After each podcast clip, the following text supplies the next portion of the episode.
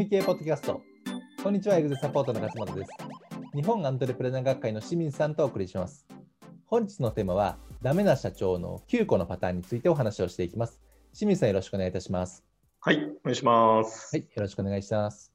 えっと、今日はですね、ダメな社長というちょっとキャッチーなタイトルなんですけれども、はい。あのまあ、我々がね、こう提供している仕組み経営の中でお伝えしているのが、まあ、仕組み化をする一番の土台ですね。土台は一体どこにあるかというと、結局その経営者、社長さんであると。で特にその見える部分ではない見えない部分、社長の思いとか価値観であるとか、まあ、うん。どういうような人生を過ごしたいのかっていうところの、えーまあ、社長自身の気持ちですね。それを土台としてビジネスの仕組み化を作っていくっていうところがスタートになるんですけれども、あの社長のその価値観とかっていうのも、うん。まあ、2つに分けてて、光と影というふうに言ってまして、うん。で社長の良い面、あのいわゆる、まあ、仕組み化するとすごい良い影響を与えるような面を光、うん。で仕組み化するとかって、まあ、その拡大していくと悪い影響を与えてしまうのを影というような言い方を、ねしてますけれども、うん。その両方をあのしっかり社長自身が理解をして、うん。であの白紙の心とか素直な心っていうような言い方をしてますけれども、まあ、うん。客観的にそれを理解した上で、どういうふうに直直していくかとか変えていくかとか、うん。それともそれを良いものをいかに積み上げて仕組み化していくかということを考えましょうというような、まあ、進み方をしていますと。うん。で今日のですね、まあ、ダメな社長っていうような言い方をしてますけれども、これはその光の部分を見るっていう方法とはもう一個違う影の部分を見る方法っていうのが、まあ、仕組み経営の中のにありますので、うん。このね、メソッドの、えー話を今日はしていきたいと思うんですけれども、はい。はいでこれが、えーまず、とあるね、その経営者の、えー診断をしていくと。うんうんまあ、価値観の診断をしていって、その結果出てくるのが9つのパターンでありますとうんいう形ですので、まあ、今日はですね、9つ、今日、えーまあ、ご紹介しますけれども、詳しくですね、お話しするのは、まあ、9つだとちょっと時間がかかりますので、う3つんぐらいにしまして、まあ、お話を進めていければなというふうに思っています。はい。はい。でですね、まあ、その経営者さんのまあ診断、組織にうん。影響を及ぼすような、まあ、どういう、えー資質ですかね、経営者の資質としてえー診断をしていって、9つのえー経営者の状況を見るというところの、そのまあ9つの結果をまずお話ししたいと思うんですけれども、うん。まあ、1つ目がアカウンタビリティの欠如と。うん。うん。で、このアカウンタビリティって何かというと、まあ、責任感とか、まあ、説明責任とか、はいまあ、やるんだけど、こう責任取らないから責任をこう放棄してしまうような、まあえーし性格ですかね。うんはい。それがまず一つ目と。うんで、二つ目が近視眼的。うんはいまあ、未来よりも目の前のことにフォーカスしてしまうと。うんで、三つ目が恐怖。うんはい。恐怖っていうのは、まあ、過去こう失敗した経験とか、うんまあ、そういったものから、まあ、なかなかこう積極的に打ち出せないというようなところの方ですね。うんはい、それを恐怖。で、四つ目が注意散漫。うんうん、注意散漫というのは、まあ、注意散漫、もう文字通りですけれども、よくありますよね、これ、はい企業語には。これね、経営者さん、企業家には多いんですよね。うん要は、アイデアすごいいっぱい出てきちゃって、うんどんどんどんどん新しいことをやりやりたがると。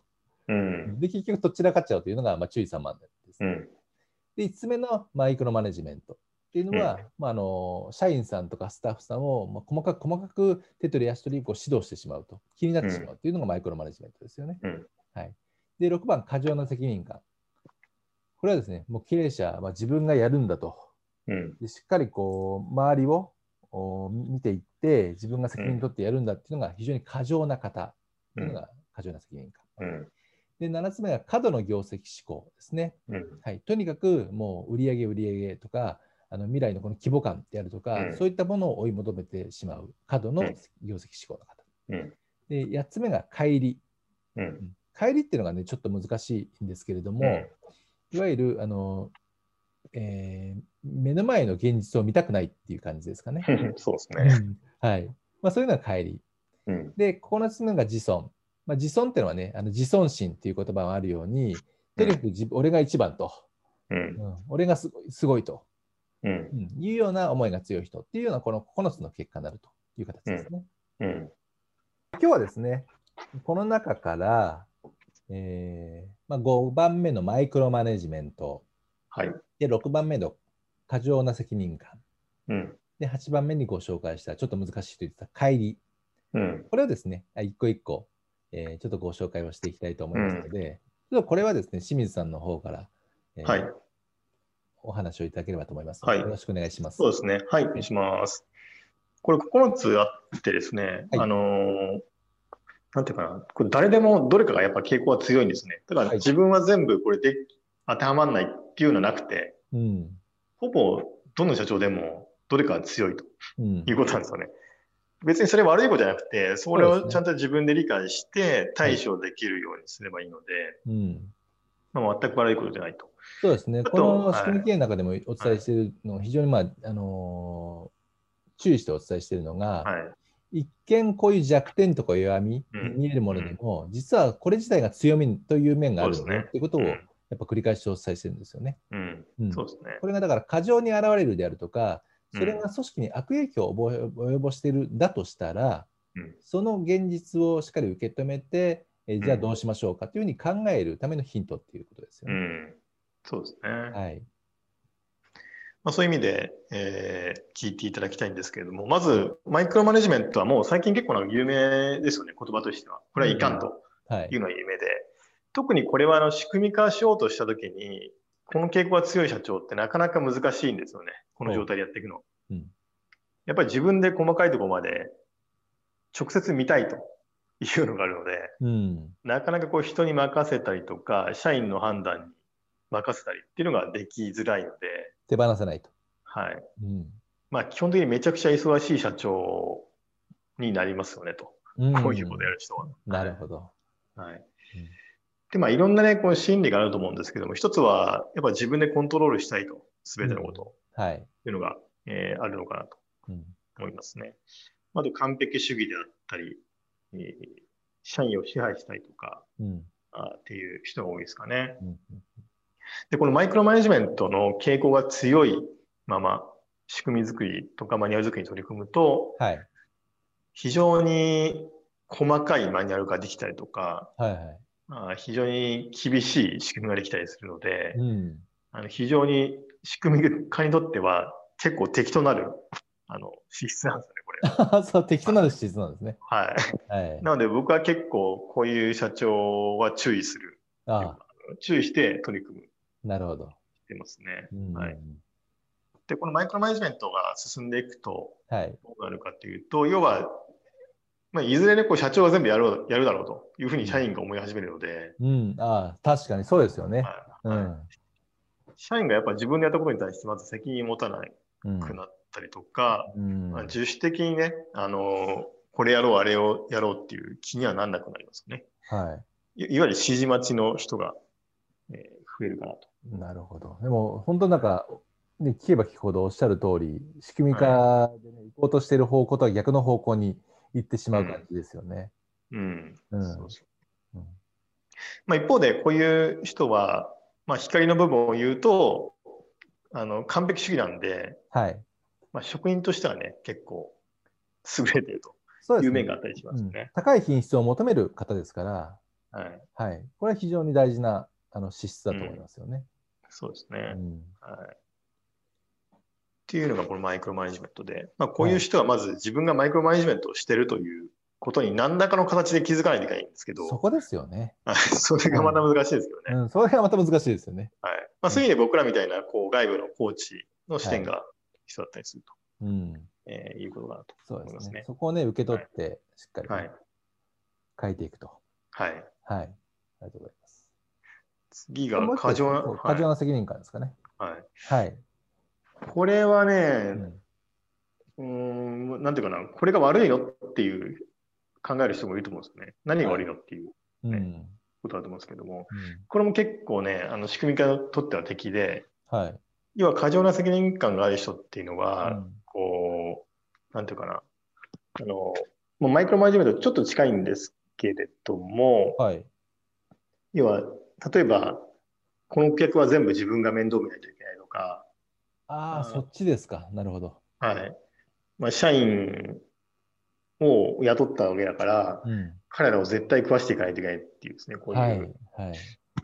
なんていうかな、うん。余計なまあ、まさに余計な責任感なんですよね。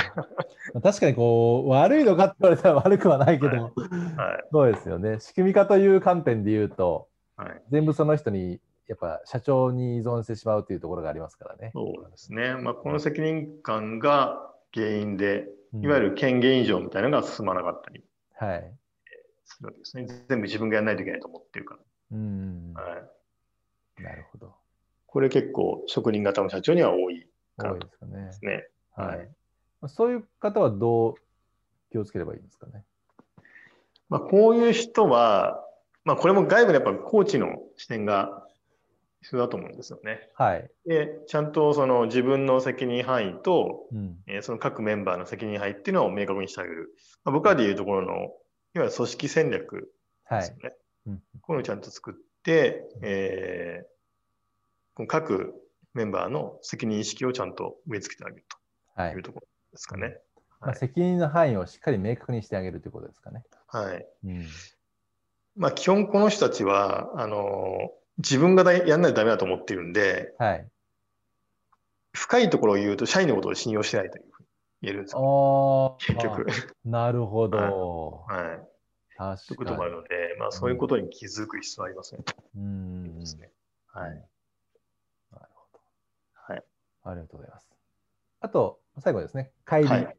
はい、帰りはね、僕はね、これ実は一番最初に自分自身がこの信頼だった時にこれだったんです、帰りだったんですそうなんですね。はい。この帰りと、あと、はい、今日やらないですけど、あの、えっと、なんだっけ、えー、注意三万ですかね。注意三万。はい。はい。この二つが強かったと。えー、いうことですね。うん、でこの帰りはね、本当この傾向がない人には、うん、どういうことなのかよく理解できないと思うんですけど、はい、要は見たくないものを見ないようにすると、うん、いうことなんで、まあ、要は臭いものに蓋をするっていう傾向なんですよね。現実逃避とかですか？現実逃避。例えばなんかこう、税務署から封筒を来るじゃないですか。はい。これを 見なかったことにしようって。全然やばいですね。極端な話をするんですなるほど、なるほど。はい、そういう傾向がある人は、この帰り傾向にあるということですね。うん、はい。で、この帰り型の社長がやってる会社って、外部から見るとね、なんかこう、雰囲気良さそうに見えるんですよね。あ、会社内の？はい。はい。なんかうまいことやってるように見えるんですけど、実はその奥底で大きな問題が起こってたりするんですよね。うん、そうなんですね。ただ社長それ見ないようにしているので、はい、表面上はこうね、社員みんなこう仲良くやってるように見えたりするんですね。うん、でも奥底では社員同士がこういがみ合ってたりとかするっていう傾向にあるんですよね。はいうん、それをほっとくと、その小さなほつれがだんだん大きくなっていくっていうことで、うん、まあ、非常にまずい、えー、傾向になると。いうことなんですよね。これあれですよね。そういう意味だと、あの仕組み化っていわゆるメソッド、はい、テクニックじゃないですか。はい。はい、であの経営者のこのそれぞれの性格によってはい、同じ仕組み化の仕方しても、はい、成果が出るのと出ないのって結構分かりますよね。ねだいぶ出るんじゃないですかね。はい、それこそマイクロマネジメントの人ね、はい、先ほど仕組み化とは逆の方向になってしまうっていうことなので、仕組み化の成果っていうのがすごい出づらいと。うん、うん、なので、この自分がどういうパターンなのかっていうのを分かってないと、うん、その欲しい成果がちょっと得られづらいんじゃないかなって思ったんですけど。うんそうですね。うん、だから意外とこの診断って重要で、はい。あのー、まあ、僕もね、これをやってるから、さっき帰りっていうのが出たんで、ええ、あのー、それを帰り努力をして、今はその帰りの傾向はほぼない、ですよね。はい。うん、帰り傾向があったときは、あのー、小さなトラブルをほっとくんで、うん、あの後がどんどん大変になっちゃって そっちの対処に追われちゃうっていうね。そうなりますよね。はい。うんうんうん、意外とね、この仕組み化のテクニックではないんですけども、自分の傾向を知るっていうのは、大事になってくるかと、思いますね。確かに。勝間さん、どれでした？ちなみに。僕の一番最初はですね、過剰な責任感。あ過剰な責任感、ね、はい、はい。やっぱ自分一人でやって、やるって決めて、自分一人でやってましたので、はい、もう全部自分がという形だったんですよね。なるほど、うん、でこの仕組み化を取り組むにあたってやっぱこの診断をして、はいうん、あ確かにこの過剰な責任で自分でやるんだっていう思いが強いなって分かったので、うん、まあね、この指導の通り、ちょっとそれをあの責任感を手放す、はい、完全に手放したアカウンタビリティの結論になっちゃうので、そうそうそうそう、そうじゃないですけど、はい、そうそうそう、そういう意味であのいいところを取って、はい、あの過剰なところを手放すってことを意識して、うん、まあ、仕組み化がうまくいったかなというふうに思いますよね。うん、そうですね。うん、はい。でこれあの、すごいシンプルな、ね、質問項目であの回答してきますけど、はい、はい、結構図星なんですよね。そうですよね。はい、で、どれか一つが飛び抜けてる方もいらっしゃいますし、うん、あの複合的にね、これとこれがとこれがとかっていう方もいるので、うんはいまあ、僕のお客さんで多かったのは、今日やらなかったですけど、過剰な、えーと、業績志向かな。あ、過度の業績志向。えー、過度の業績志向。うん、ねまあ、業績、ね、まあ、うちの、そうですね。うちのお客さんって結構儲かってる人が多いんで、はい、業績志向の社長結構多いんですよね。ただ、ね、えー、だんだん規模がでかくなってくると、うん、社員がついてこなくなるんで、はい、そこで組織作りをしないといけないっつっていらっしゃると。ああ、そうですね。えーまあ、そういう人は結構過度な業績志向。ですね。はい。うん。はい。まあ、そこね、自分で分かった上で、まあ、どう仕組み化をツールとして使うのかとか、はい。ね、良い面と悪い面をこう理解した上で、バランスよくやっていくっていうような判断に使っていただければと思いますよね。うん、そうですね。はい。はい、で今日はですね、9つの、えー、ダメな社長の9つのパターンというところで、ね、9つの種類をご説明させていただきましたけれども、まあね、その9つね、自分で聞いて、こう聞いただけでも、あ自分はちょっとそういう傾向あるかなっていうのをね、うん、診断しなくても分かると思いますので、はい。うん。まあ、そういうなんか自分の傾向を理解した上で、じゃあ、これが一体会社内にどういう影響を及ぼしているのかっていう、うん、これ、あえて影の部分に注目して、ね、はい、あの悪影響を及ぼしているのかと。はい、でそれをじゃあ改善するにはどうすればいいのかっていうのをね、まあ、考えるヒントにしていただければというふうに思います。はい、はいそれでは仕組み系ポッドキャスト、ダメな社長の9個のパターンをお送りしました。また来週お会いしましょう。ありがとうございました。ありがとうございました。